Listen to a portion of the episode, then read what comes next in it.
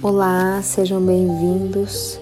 Hoje nós vamos falar sobre a temporada 3, episódio 2, onde nós vamos trazer de uma forma diferente aquilo que a maioria das pessoas tratam como igual, né? Geralmente as pessoas dizem: não sinta coisas negativas, não lhe é permitido sentir raiva, ira, aqueles sentimentos popularmente chamados como sentimentos negativos e que eu vou trazer aqui como essa roupagem um pouco popular, mas apenas para a questão de, de entretenimento, né? De entendimento também de vocês, mas eu vejo de outra forma que eu posso compartilhar com vocês no futuro. A primeira coisa que nós precisamos conversar é que os sentimentos negativos, eles não devem ser reprimidos, mas eles devem ser transformados. Sentimentos negativos, geralmente, eles se originam, né, comumente das ofensas. Mas você já parou para pensar que feridas também podem curar? Talvez você tá aí pensando, poxa, fui tão ferido, fui tão magoado, fulano me enganou, ciclano me enganou. E isso pode ser a sua cura e a cura de muitas pessoas, né? Uma causa comum para os problemas de relacionamento, que é o que a gente tem tra trabalhado muito nesse TouchCast, é o sentimento de mágoa. Como alguns coaches dizem, mágoa é uma má água, é uma água parada, fétida, inútil, que não pode ser bebida. E aí você pensa, ah, se alguém me magoar, eu arranjo uma forma de magoar essa pessoa também. Aprendam, não há relacionamento sem mágoa. Aliás, essa é a vida. Ninguém passa a vida inteira sem momentos de mágoa. Devemos então encarar isso de frente. A mágoa é uma significativa fonte de autoconhecimento. Já parou para pensar isso? Quando você pode aprender com a mágoa? Nos relacionamentos, nós aprendemos a nos perceber a fundo, desenterramos antigas mágoas, que muitas vezes, na verdade, estão em nós mesmos desde a infância. Se um parceiro magoa o outro, por exemplo, a criança magoada vem à tona essa criança negligenciada, abandonada, desconsiderada, depreciada e a criança carente, que nada mais é do que a temporada 1 que eu fiz com vocês a respeito da nossa criança ferida ou criança negligenciada, né?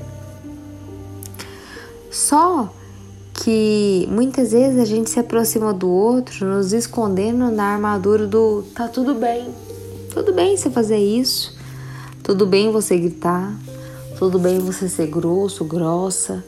Tudo bem você ser meu melhor amigo e depois você mudar. Tá tudo bem o jeito que você me trata, tudo bem você sair, tudo bem você me ignorar e às vezes não tá tudo bem. A gente precisa parar de simular, porque conhecemos as nossas velhas feridas e naturalmente aprendemos a perceber dos outros também. Só que isso tem que ser feito com uma forma muito sábia, né? Sem crítica do comportamento alheio. Nós precisamos aceitar as pessoas como elas são. Em vez de fazer uma imagem delas, uma idealização delas, passar a amá-las de forma verdadeira, do jeito que são. Porque, como dizem, né? O verdadeiro amor, ele quebra todas as imagens preconcebidas que a gente faz do outro. Ele nos leva a alcançar o coração de verdade, a abrir plenamente o nosso coração também para o outro. E as mágoas, elas podem se tornar grandes oportunidades de nos aprofundarmos no amor, aprofundarmos no amor, me perdoe. Como? Tocando cada vez mais no caminho de sinceridade e verdade. Porque sem sinceridade e verdade não vamos a lugar nenhum. essa é a grande transformação dos sentimentos, né?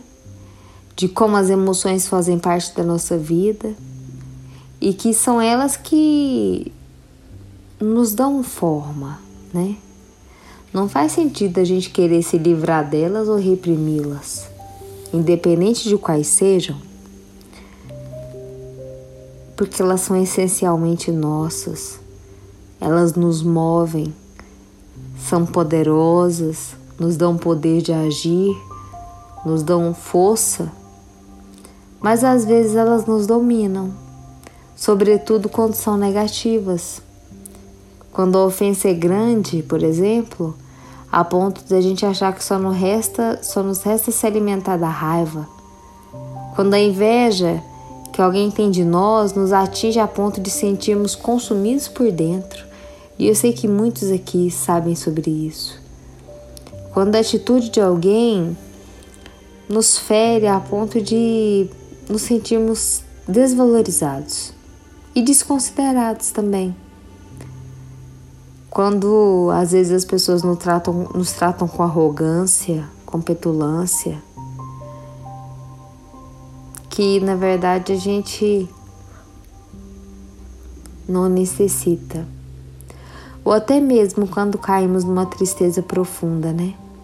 Que parece ser um buraco irreversível e uma perspectiva totalmente sem saída, né? E todos esses exemplos que eu dei são exemplos ruins. Mas será que nós podemos deixar que essas emoções negativas corram soltas? As emoções que ficam reprimidas, que a gente esconde, suprime, né, do outro, separadas de nós, ficam separadas de nós nesse processo. E assim a gente fica dividido, fica perdendo energia, né? Existe em alemão uma expressão que eu não faço a menor ideia de como que é a pronúncia, mas a tradução é fulano tá quieto. O que nesse caso não significa estar deprimido, né? Significa que é aquele que arruma suas emoções na estante e as observa. Assim como essa pessoa está bem e nela vemos um ser completo, já que o sujeito limita-se à cabeça, à razão, e vemos com efeito a sua cabeça, né? Mas não seu coração e não vemos o seu ser completo, portanto, porque nada dele pode ser verdadeiro se ele é só razão.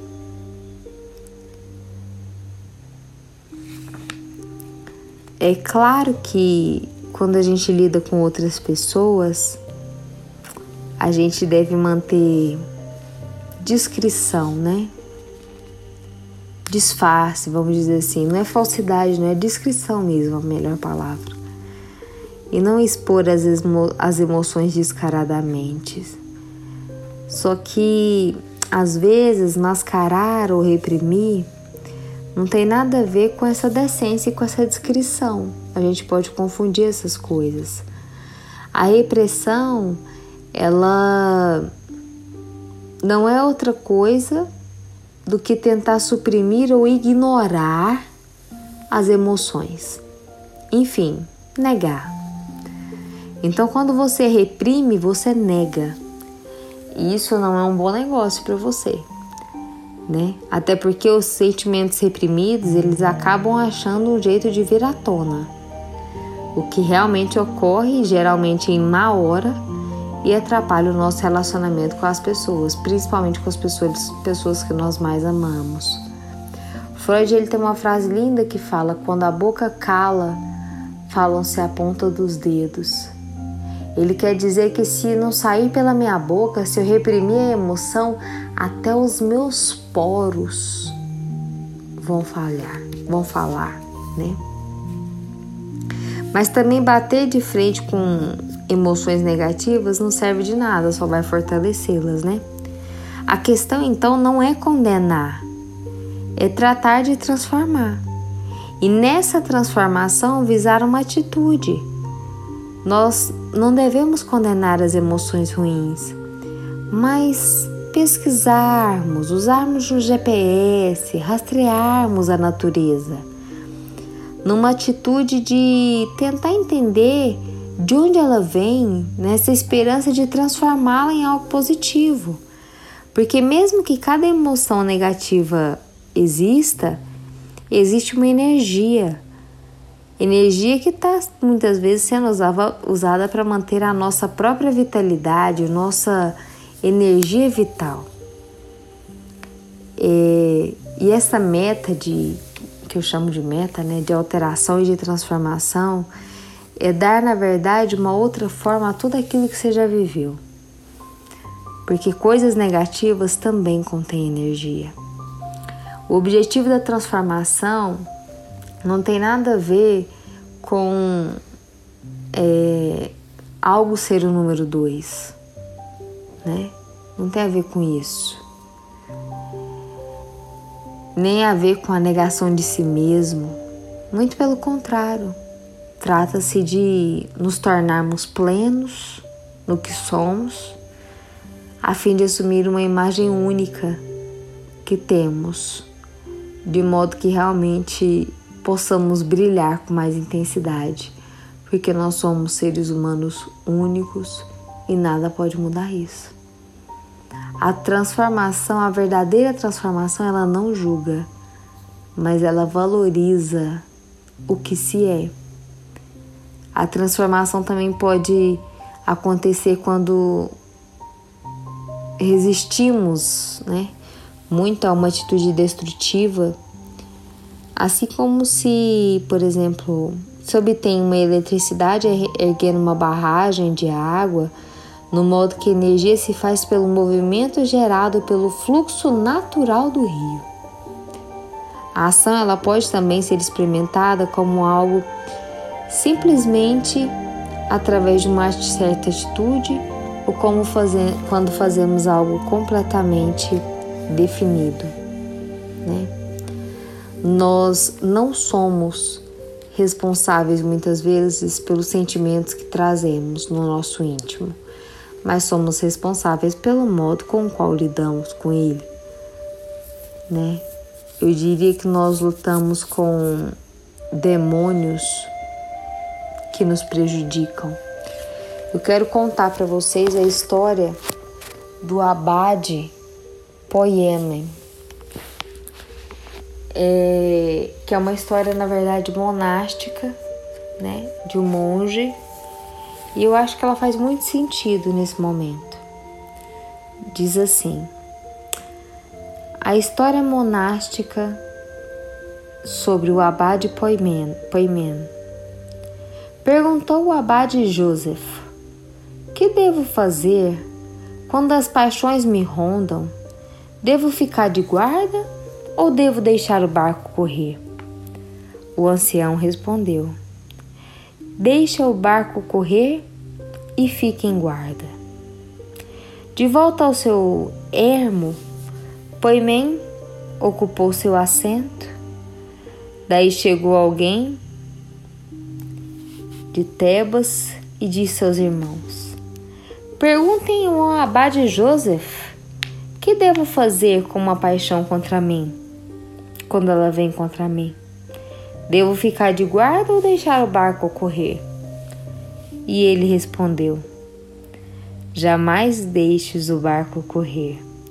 Livra-te imediatamente da paixão. Ao ouvir isso, Poimen Ergueu-se, procurou novamente Joseph e disse: Pai, confiei nos seus pensamentos, mas tu deste uma instrução a mim e outras aos outros. Disse então o velho: Não sabes que te amo? Poimen respondeu: Sim. Não me disseste, falo a ti tal como falo a mim mesmo? E concluiu: assim deve ser. Então, disse o ancião: Quando as paixões ocorrem e tu dás rece e recebes delas, elas atuam a teu favor. Falei a ti conforme falo a mim mesmo.